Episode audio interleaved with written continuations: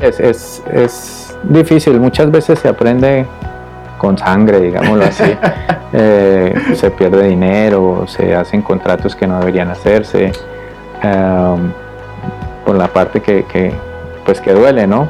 Claro. Pero, pero todo deja una enseñanza y, y ahí vamos, ahí vamos. Yo creo que uno... Y, y eso es clave, Uno- seguir aprendiendo a través de los errores. Sí, y eso es lo que uno aprende más de un error que de, de- de las cosas que salen bien. Ah, Sí, las cosas salieron bien, bueno, listo, chévere, pero si tú te equivocas o te caíste en algo, pues, caramba, esto no me puede volver a pasar, ¿no? Entonces ahí es donde uno más aprende. Es un error que todos nosotros podemos cometer, que las cosas tienen que ser perfectas y tú dijiste no, simplemente que si alguien va a entrar a cualquier carrera, ¿no? Ujú. Eh, conseguirse un mentor, un mentor. ¿no? ¿O qué impacto te, deja- te gustaría dejar en este mundo? y que nunca se rindió para luchar sus, para cumplir sus metas. mi tía. Entonces dije, ¿sabes qué? No importa, ese tiempo lo aprovecho, salgo a hacer la publicidad, llegaba con la corbata. que hay muchas herramientas y bueno, ahora te tenemos a ti que vas a mostrarnos. tengo a largo plazo y cumplirlos. Porque digo, es lo que te dije hace ratito. Hola, ¿qué tal? Mi nombre es Andrés González y bienvenidos a otro episodio de Emprende, donde mi meta es presentarles a emprendedores exitosos para que nos cuenten sus historias, consejos y estrategias y así ustedes lo puedan aplicar y alcanzar sus metas lo antes posible. Hoy tengo el honor de entrevistar al doctor Darío Valencia de Valencia Smiles, una práctica dental que se encuentra aquí en la ciudad de Austin, en el centro del estado de Texas. Doctor, muchísimas gracias por su tiempo. No, gracias a ti por estar aquí. Aquí lo agarré en un sábado trabajando y por eso se le agradece aún más este apartar un poquito de, de este tiempo para esta entrevista. No. Muchísimas gracias. Con mucho gusto. Doctor, este, aparte de que es empresario, de que es dentista, también es una persona que da mucho a la comunidad a través de patrocinios a obras de teatro y también a través de becas para los jóvenes. ¿Por qué es esa importancia de dar a la comunidad?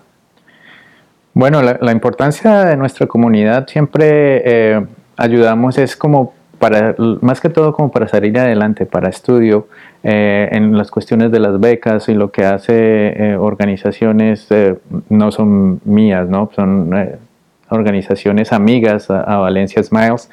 Es eh, para que nosotros mismos los hispanos podamos salir adelante juntos, ¿entiendes? La educación, tú sabes, nuestros jóvenes necesitan un apoyo en educación para que podamos ser una comunidad pujante y que se nos respete cada día más, ¿no? Claro. Eh, en cuestiones de teatro y en cuestiones de los patrocinios que hacemos ah, a la parte ya más artística, mm, pues pienso que el, el arte nos da un poquito de alegría, nos da un poquito de educación, nos da un poquito de, de conocimiento y es, es una base importante eh, que me gusta pues tanto estar ahí como patrocinador como también como pues ahí presente, ¿no? Como Claro. un espectador más y bueno, me gusta que, que mis hijos, mi familia y bueno, mucho más la comunidad, ¿no? Que también eh, pues sepa aprovechar de estos espacios que nos da Austin con esta cultura tan, tan multi- con esta ciudad tan multicultural Por que estamos. ¿no? Sí, y es algo que me llamó mucho la atención porque digo, bueno, una persona se puede enfocar mucho en sus metas personales o profesionales, pero el hecho de que se toman el tiempo y los recursos para dar a la comunidad, yo creo que era, es, este, se le da mérito y, y yo creo que era para mí importante mencionar eso de, de usted, doctor. Ahora, ahora sí regresando más a la, a la historia personal de usted, viene de Colombia, de Cali, Colombia, viene a los Estados Unidos, este, ya tenía su visión de que iba a tener su práctica dental aquí en Austin, ya tenía esa visión o no sabía a dónde lo iba a llevar este camino cuando se muda aquí a Estados Unidos. Bueno, um, yo soy de una ciudad pequeña al sur de Cali, soy de Popayán, eh, y empecé mi vida laboral en Cali. En Cali tuve un pequeño negocio dental también, es lo único que he hecho en la vida, lo único que sé hacer. Eh, y siempre ha sido, siempre ha sido una meta eh, tener mi, mi propio negocio, ¿no? Ah, me acuerdo cuando tenía 16 años en, en mi país, cuando terminas el high school, pasas directamente a, a hacer, a escoger tu carrera. Aquí no hay un cuatro años de college, no pasas a la escuela de Claro. leyes, odontología, medicina, lo que vayas a hacer. Sí, Me acuerdo que estaba con mi papá, estábamos sentados hablando y entonces él, se sentó conmigo, entonces me decía, ¿qué es lo que, qué es lo que quieres hacer? Entonces le digo, quiero trabajar con la comunidad. quiero estar en la parte médica, pero en contacto con la gente. Eh, y quiero algún día ser mi propio jefe. Y esas eran las tres bases que, que me llevaron a escoger odontología. O sea que la, la idea mía era tener mi propio negocio desde esa época. Desde los 16 años ya tenía como Sí, imagínate. Eh, A los 16 años uno ni siquiera tiene esa claridad, anda jugando, anda afuera haciendo otras cosas. Bueno, vaya. Pero sí, no, eso era como las tres pilares que, con lo que escogí mis car- mi carrera, ¿no? Y con la ayuda de mi papá. Eh, pero sí, no, uno no sabe qué quiere desayunar al otro día y, y a los 16 años le toca tomar decisiones de qué es lo que voy a hacer por el resto de mi vida, ¿no? Entonces, bueno, le di, le di al clavo, mejor dicho. Le, le- le di el clavo. me gusta, le di el clavo. Sí. Ahora, a, a mí me interesa mucho eso, este, porque también tuve una entrevista hace unos meses con Sheridiel Sevilla y ella también empezó desde una edad muy temprana. Entonces mi pregunta para los jóvenes ahorita, este, que están un poco a lo mejor que no saben lo que quieren hacer, ¿cómo puede llegar a uno a esa edad y decir, eso es lo que quiero? ¿Qué, es, qué se necesita para llegar a, a esa respuesta? ¿Es casualidad? ¿Es algo con lo que uno nace o es algo que uno ve a través de, del aprendizaje de los papás, de, de lo que otra gente hace? ¿Cómo llegó esa decisión, doctor? Bueno, yo, yo creo que uno en esa edad es más, más que todo como el rol familiar, diría yo, como el ejemplo familiar eh, y lo que uno ha vivido en su casa y tanto como en su entorno, ¿no? Am, aquí en Estados Unidos, pues es, yo diría que es- sería un poco diferente, ¿no? Yo tengo un muchacho ya de 14 años y él todavía está ahí como medio indeciso qué es lo que va a hacer. Aquí después del high school tienen cuatro años para hacer un college y, y- y se pueden como dar una, una idea más madura de qué es lo que quieren. Claro. Eh, en mi caso, pues ya a los 16 años yo ya tenía que tomar decisiones y, bueno, basado en lo que, en las guías de mi papá, que era lo que yo quería para mi futuro. Y eso fue lo, lo que se, se, se decidió. Pero, pero es difícil, ¿no? Como te digo, uno no, a esa no, no ve, no tiene una visión tan clara de lo que, de lo que puede ser el futuro de uno, ¿no? Claro, claro. En mi futuro en esa época no estaba contemplado salir de Colombia. En serio. A los 16 años yo no... Es más, yo tomé decisiones de salir de Colombia ya después de unos cuatro años de estar trabajando como dentista en mi país. Mm, y bueno, en Colombia trabajé durante del 96 al 2001 como eh, odontólogo o dentista, como dicen Sí. aquí. Y, y bueno, ya después de, de cuatro o cinco años de experiencia laboral allá, se tomó la decisión de, moverme a Estados Unidos. ¿Cuál fue el reto más grande que enfrentó al momento de mudarse aquí a- al país? Bueno, retos los que presentan los, la mayoría de los inmigrantes, ¿no? Reto migratorio en cuestión de, de, tener tus, ah, tu estadía legal aquí, de poder tener tu residencia. Eh, eso es una parte larga, incómoda y costosa. Claro. Eh, esa fue una, uno de los retos principales, el inglés, porque yo llegué aquí y, y me tocó empezar como en kinder, con los números, con los colores, con todo, con- como niño a kinder. Me, me compré un diccionario ilustrado, que es mi primer diccionario, que se lo dan a los niños en, a los cinco años, creo yo. Wow. Entonces me tocó empezar así. Ah, me acuerdo mucho que fui a sacar ah, las placas de mi primer carro aquí Sí. y había un ventanal y el carro estaba parqueado afuera y la, la persona me dice, ¿qué color es tu carro? Y yo miraba el carro y yo decía, "Mm, yo me sé el rojo, yo me sé el azul, pero ¿cómo digo el gris? Entonces me tocó empezar de, de cero en, en inglés. Am, pero bueno, no, todo está, todo, todo se puede.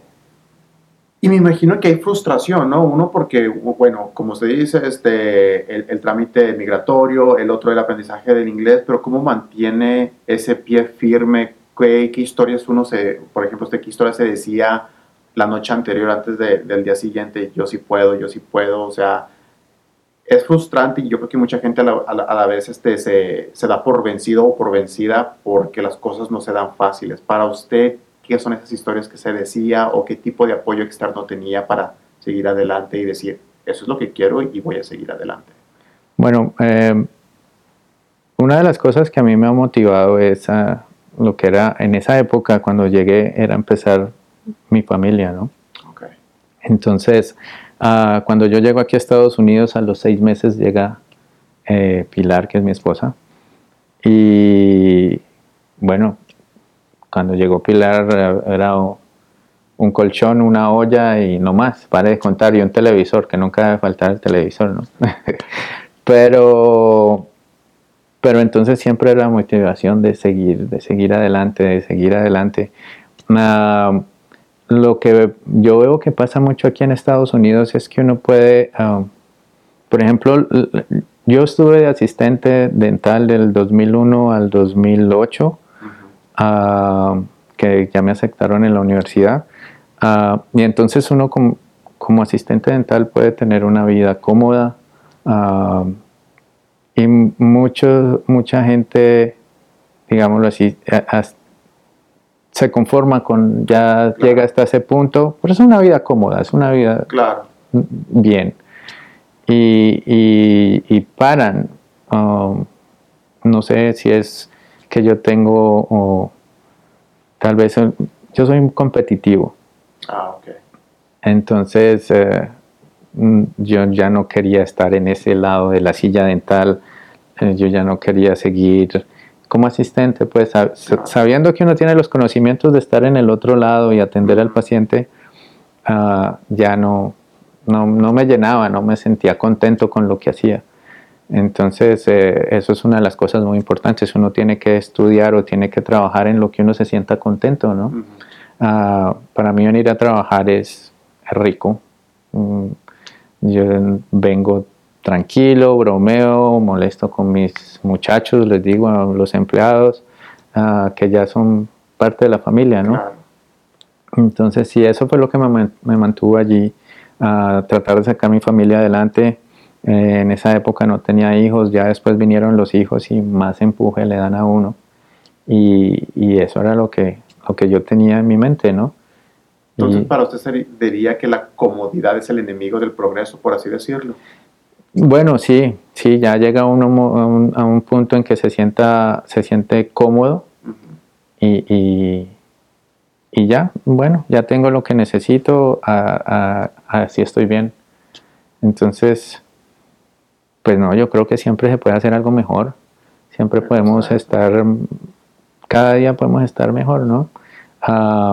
yo estaba ya cómodo en, en la oficina que teníamos pero yo quería algo más grande para los pacientes, con más amplitud, quería tener algo mejor para mis, para mis empleados, para mis muchachos, yo quería llegar y poder tener más espacio para, para descansar en la hora del almuerzo y, y bueno, se hace, ¿no? Se hace, si uno se pone eso en, en, mente, eso se hace. Y bueno, gracias a Dios ya esa meta se cumplió y vamos a madurar aquí donde estamos para ver qué otra meta se me ocurre después. Interesante, o sea, ya está pensando en que hay que seguir, a pesar de que acaba de abrir unas nuevas oficinas, una nueva, nueva clínica, por así decirlo, como usted dice, hay que madurar y luego ir pensando a ver qué sigue después de esto. Sí. Entonces ese constante pensamiento de seguir progresando de seguir creciendo como persona, no nomás como este profesionista dental o odontólogo, sino también me imagino que hasta como empresario. Y yo ahora llegando al tema de, de empresarial, ¿cómo es esa transformación? Porque una es muy diferente de la práctica y otra es abrir el negocio. Eh, eh, eh, ¿fue, un, este, ¿Fue una transición de aprendizaje para usted? Sí, bueno, mm, a mí nunca me, yo no he tenido entrenamiento, no tuve entrenamiento en negocios. Ah, mi entrenamiento fue netamente clínico, eh, odontológico. Eh, hice una administración, digámoslo así, en, odontología, pero, pero eso fue en Colombia con leyes diferentes y todo diferente. Pero así es, eh, decir que tengo entrenamiento como de cómo manejar empresas, no, se va dando con, con, con la vida, ¿no? Y bueno, si hace uno eh, con, eh, cursos y, y algunos cursos cortos, ¿no? O, o ir a charlas, Claro. pero de universidad no tengo educación en em- empresarial, como yo creo que muchos de los empresarios, ¿no? Sino que las cosas se van dando y uno las va manejando. Yo creo que uno de los secretos es que uno no puede ser el, el- el, como decimos en Colombia, el todero. Yo Ah. soy el que, el que administra, yo soy el que emprende, yo soy el que, el técnico, el que trabaja con el paciente clínico. Ah, mm, no tenemos no, no, si nos metemos a hacer todo, tal vez no lo hacemos como se debería hacer, ¿no? Nos. Entonces tendríamos ten- tenemos que buscar ayuda de la gente que ya haya pasado por lo, de- Ah, por lo que nosotros hemos pasado eh, o por lo que nosotros vamos a pasa- a pasar y bueno, apoyarnos de abogados, contadores, eh, de gente ya que tenga eh, Experiencia. experiencia en cómo llevar negocios, ¿no? Eh, pero sí, es, es, es difícil. Muchas veces se aprende con sangre, digámoslo así. Eh, se pierde dinero, se hacen contratos que no deberían hacerse. um, por la parte que, que, pues que duele, ¿no? Claro. Pero, pero todo deja una enseñanza y, y ahí vamos, ahí vamos. Yo creo que uno... Y, y eso es clave, Uno- seguir aprendiendo a través de los errores. Sí, y eso es lo que uno aprende más de un error que de, de- de las cosas que salen bien. Ah, Sí, las cosas salieron bien, bueno, listo, chévere, pero si tú te equivocas o te caíste en algo, dices, caramba, esto no me puede volver a pasar, ¿no? Entonces ahí es donde uno más aprende, pienso yo. Ahora, doctor, mi pregunta para usted sería, ¿cuál es una de las herramientas más importantes que usted ha usado este, para mantener, yo creo que ese, para no perder el curso, para no perder el camino, para no perder esa visión de seguir progresando? Bueno, lo que, en lo que uno encuentre motivaciones, ¿no? Eh, mi motivación siempre ha sido estar en contacto con, con la comunidad y aquí yo creo que nosotros en Valencia Smiles estamos haciendo un trabajo importante para una población que, que a veces veo que, que- que está como descuidada por, por el, eh, el círculo odontológico, ¿no? Se atiende mucha gente con seguros, se atiende mucha gente eh, de diversas culturas, pero el hispano, hay, hay pocos dentistas que nos ah, ah, entramos en exposición a la comunidad hispana, ¿no?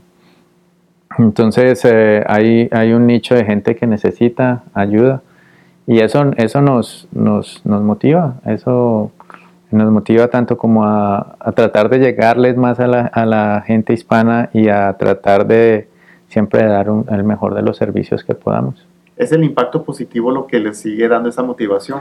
Sí, es, ver- es el regreso. ¿no? Es el Ajá. regreso que le da la gente a uno. Eh, a a veces me encuentro yo pacientes en la calle y, y los saludan a uno con, con cariño. Viene la gente aquí y es, es- les digo, muchas muchas veces la gente viene y, y- y ya vienen más relajados, ¿no? No es como que, ay, voy al dentista otra vez, qué pereza. Entonces ya vienen y, y entran ya como en una confianza Sí. ah, con nosotros y se sienten más relajados, ¿no? Mm, lastimosamente mi negocio no es algo que tú digas, te levantes en la mañana y digas, uy, qué rico, hoy voy a tener un root canal, ¿no? Ah, pero tr- tratamos de llegarle a la gente para que se relaje, ¿no? Sí, para que se estén tranquilos. Entonces eso, eso nos motiva aquí. Y otra cosa que nos motiva a nosotros también es, eh, bueno, siempre lo más importante de la familia. Ah, yo ya he tenido, mi, hijo viene y nos mira y nos ayuda a veces en ciertas cositas que él puede hacer y, está interesado en, lo que es la odontología y eso me gusta también, me motiva y la parte de negocio pues también es, la parte de negocio, digámoslo así, si, como te decía antes, si uno hace lo que uno le gusta y uno quiere, el negocio eh, va creciendo solo, digámoslo así. Am, sí hay que tener ayuda, ¿no? En las partes administrativas, eh, y hay que tener ayuda en las, eh, hay que delegar Hay para que delegar. todo, para que todo vaya funcionando como uno quiere. Interesante porque en la última entrevista que tuve estaba hablando sobre el liderazgo. Entonces, ahorita que se está mencionando sobre delegar, yo creo que toma un cierto liderazgo de saber qué es lo que uno quiere y a dónde va para que la demás gente pueda apoyar en las áreas que usted necesita ayuda, me imagino. Sí, sí, ¿no? Y, y, y el delegar no significa no aprender o no saber de eso, porque uno, porque uno tiene que saber por lo menos lo básico, ¿no? Porque si tú delegas eh, que te manejen, no sé, vamos a decir, si yo voy a delegar que me, eh, a la higienista que haga las limpiezas, pero si yo no sé cómo hacer una limpieza no la puedo evaluar, no puedo saber cómo está haciendo ella el trabajo, entonces yo tengo que saber de todo un, un poco para poder, ah, bueno, en la parte dental está claro, pero Claro. la parte de negocio ah, sí tengo que saber algo de negocio para poder ver mm, cómo el contador está haciendo las cosas. Em, yo tengo la fortuna de que mi esposa estudió un, un MBA, Ah, que es, administración en negocios. Sí, Entonces, ah, ella maneja esa parte, pero, pero yo no me desconecto totalmente de eso. claro, claro. Ah, a ella le gustaría que yo me desconectara y no la molestara, pero, pero ahí hay que estar, ¿no? Pero es, Eh. es parte de su desarrollo personal también, me imagino, aprender del lado de negocios, no nomás del lado dental, sino también otras áreas, me Sí. imagino. Sí, eh, porque, por ejemplo, hay gente que no cuenta con sus familiares para que estén ahí apoyándolos, sino que cuentan con, con un empleado. Mm, ¿Qué pasa si, un- si tienes un empleado que te hace la contabilidad y solo esa persona sabe cómo están los libros, solo esa persona sabe cómo llevar todo eso? Y de un día para otro o se enferma o no vuelve o renuncia y tú qué vas a hacer. Entonces sí hay que estar, hay que estar en- Prevenido. prevenido. Tiene que saber un poquito de todo para poder seguir adelante y, y- y que no se le caiga uno el negocio, ¿no? Claro. Ujú. A- a- a- a- conforme estoy platicando con usted, me doy cuenta que hay varias cosas que lo, lo hacen contento a usted, como el apoyo comunitario, ver el impacto de la comunidad, de la manera en que sus pacientes vienen y regresan con esa comodidad, el hecho de que está dejando un legado con sus hijos, el hecho de que tiene que está llevando su familia que está progresando y que están creciendo y, está cumpliendo esas metas que usted tenía desde los 16, 16 años. Y por lo tanto, a mí me gustaría preguntarle a usted, ¿as- a- ¿eso lo define como éxito a usted o cuál, es, cuál sería su definición? Bueno, nunca había pensado así como que éxito, el éxito, mm, eso suena como, como las estrellas de Hollywood, ¿no? no, yo creo que es, es- es- un trabajo bien hecho, es entregar lo mejor que uno tiene, eh, es ir logrando metas cada vez. eh, uno tiene metas a corto y a largo plazo. Bueno, Ok. por ejemplo, yo digo, este año quiero hacer esto y, y en, cuando yo tenga 65 años yo ya tengo que estar jubilado y tengo, sí, mis metas de este año y metas a 10 años. Am, muchas veces eh, me pregunto, bueno, ¿dónde quiero estar de aquí a 10 años? Claro, Sí. Entonces yo creo que éxito, éxito se alcanza el día que, que uno se jubile y pueda decir, bueno, yo creo que voy a vivir 30 años más y aquí está con lo que yo puedo vivir y, y, es, y este es, el- es- es lo que dejé para mis hijos, ¿no? Pero, pero éxito, no, seguimos en la lucha, no, no hemos alcanzado ningún éxito, estamos progresando, estamos dando, estamos dando lo mejor de nosotros y seguimos trabajando para llegar a, un buen futuro, digámoslo así. claro. Me fascina esa respuesta porque es tal y como lo define este, con la plática que, estamos, este, que, que me está compartiendo sobre ese progreso constante. O sea, no sé, veo que la comodidad no es parte de su diccionario. Y por lo tanto, éxito también yo lo veo que como que no es parte de su diccionario. Para, para usted sería, hay que seguir, hay que seguir. O sea, siempre con el hambre de, de seguir progresando. Y eso me, me, me gusta porque este, a través de las entrevistas he aprendido que el éxito se ve diferente para muchas personas, pero para usted es como que ni siquiera es parte de su, de, de- de- de- de su vocabulario, pues vaya, usted simplemente está enfocado en qué viene. En, en cómo vamos a seguir, sí. Y como te digo, creo que éxito ya es cuando, cuando uno está viejito y ya mira a, a dónde llegó. hacia atrás. Sí, Porque digamos, eh, yo pienso que hoy uno puede estar bien, mañana puede que no esté tan bien, ah, o, o la persona que se cae hoy no quiere decir que no sea una persona que se quiera superar, no quiere decir que una persona que no sea exitosa, sino una persona que va, va, va avanzando. Se está cocinando algo ahí, pero todavía... ¿sí me entiendes? Claro, Por ejemplo, claro. uno dice, no, mm, es que yo soy exitoso, pero tú no sabes qué te puede pasar mañana. Entonces ya mañana no eres exitoso, ¿no? Sigues siendo la misma persona, sino que estás en, en- en progreso, digámoslo así, estás avanzando. Es algo constante, continuo, Sí. pues vaya. Sí. Ahora, algo que, que también estoy viendo a través de la plática y a través de todos los años que, que, que- que usted está trabajando y todo lo más que quiere cumplir, ¿cómo uno se puede ser paciente? Porque veo que hay mucha paciencia detrás de todo esto y, y lo- no lo ha mencionado, pero creo que es clave. ¿Cómo consigue uno esa paciencia? Bueno, es así, se, yo creo que la mía viene en los genes. Ah, sí, es, es lo colombiano. Eso viene de mi papá, yo creo. Eh, mi mamá es una mujer muy tranquila, muy paciente Ok. también. Pero no sé, la paciencia, yo siempre he sido muy tranquilo, muy, muy calmado, aunque la paciencia se pierde. No es que uno no, no es que uno esté paciente todo el tiempo, ¿no? Ah, pero no es saberlo controlar, es saberlo controlar cuando uno está, cuando uno está de mal genio, cuando uno está de malas, ¿no? Es, es parar un momentico, tomarse un vasito de agua o sí es como la frustración a veces con trabajos que uno no le salen como, como uno quiere que le salgan. Ajá. También es eh, salir un momento, respirar, tomarse un vasito de agua y ya, ah, vuelve uno. Entonces, no, pues sí, la paciencia es más que todo como controlar uno. Uno se conoce, ¿no? Uno Sí. sabe que, que me da mal genio, uno sabe que, eh, que me acelera. Que, entonces, si uno se conoce, es, bueno, aquí viene, aquí viene este problema que yo sé que me va a sacar la piedra, como decimos en Colombia, me va a poner de malas.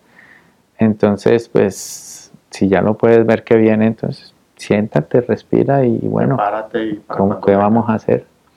Ujú. Es, sí, es controlarse uno mismo. Y la razón por la que por la que también hago ese comentario es porque veo mucha confianza en usted mismo en saber de que eso es lo que quiero y sé que lo voy a lograr. Y es por eso que lo comentaba también. Es que en este país se puede todo. En este país, bueno, en, en Colombia, eh, que es mi experiencia, pues no puedo hablar de otros países, es un poquito más difícil. Pero tú vienes aquí, tú tienes trabajo, eh, aquí no, la gente no sufre aquí de trabajo, aquí la gente dice que es pobre, pero es que no han visto la pobreza de los países de nosotros. Ah, y aquí, mira, vienen muchos inmigrantes que no tienen educación ni aquí ni allá. Ah, viene mucho inmigrante que, bueno, muchos de nosotros no han podido o no pueden arreglar sus, sus papeles. Entonces yo digo, viene gente sin educación, viene gente sin papeles y llega aquí, se educa, puede salir, sacar su, su familia adelante, puede eh, formar empresa, puede tener empleados, puede tener un negocio, puede crecer. este país nos, nos brinda muchas oportunidades, las oportunidades están ahí, solo hay que agarrarlas cuando las veas, es salir a trabajar y, y aquí todo el mundo puede progresar. Entonces los límites en realidad no existen. Yo no creo, no creo. Y además aquí hay mucha ayuda. Tú llegas aquí, oye, ¿no sabes inglés? No, en esta iglesia hay clases gratis. ¿no? O en este, en este eh, colegio dan clases gratis en la noche. ¿no? Y así me tocó a mí. Yo estuve en clases en, en iglesias, estuve en clases en colegios, estuve en clases en las noches aprendiendo inglés. Como te digo, me tocó aprender colores y números y todo eso. Y, y, y aquí yo creo que la gente puede lograr, lograr muchas cosas. Ah, sí, hay otras cosas pues que nos, nos... Uno nació y bueno, yo que nací en Colombia y me, eh, me crié con, con la arepita y todo lo colombiano, aquí es más difícil, ¿no? Pero pues unas por otras. Y, y aquí se vive muy bien. En Colombia se vive también muy bien, pero pues uno tiene las oportunidades y tiene que agarrarlas y, y aquí estamos. Y cuando salen, si se puede, sigue uno por ahí. Para adelante. Sí. Doctor, antes de hacerle la última pregunta, ¿dónde la audiencia los puede encontrar en redes sociales?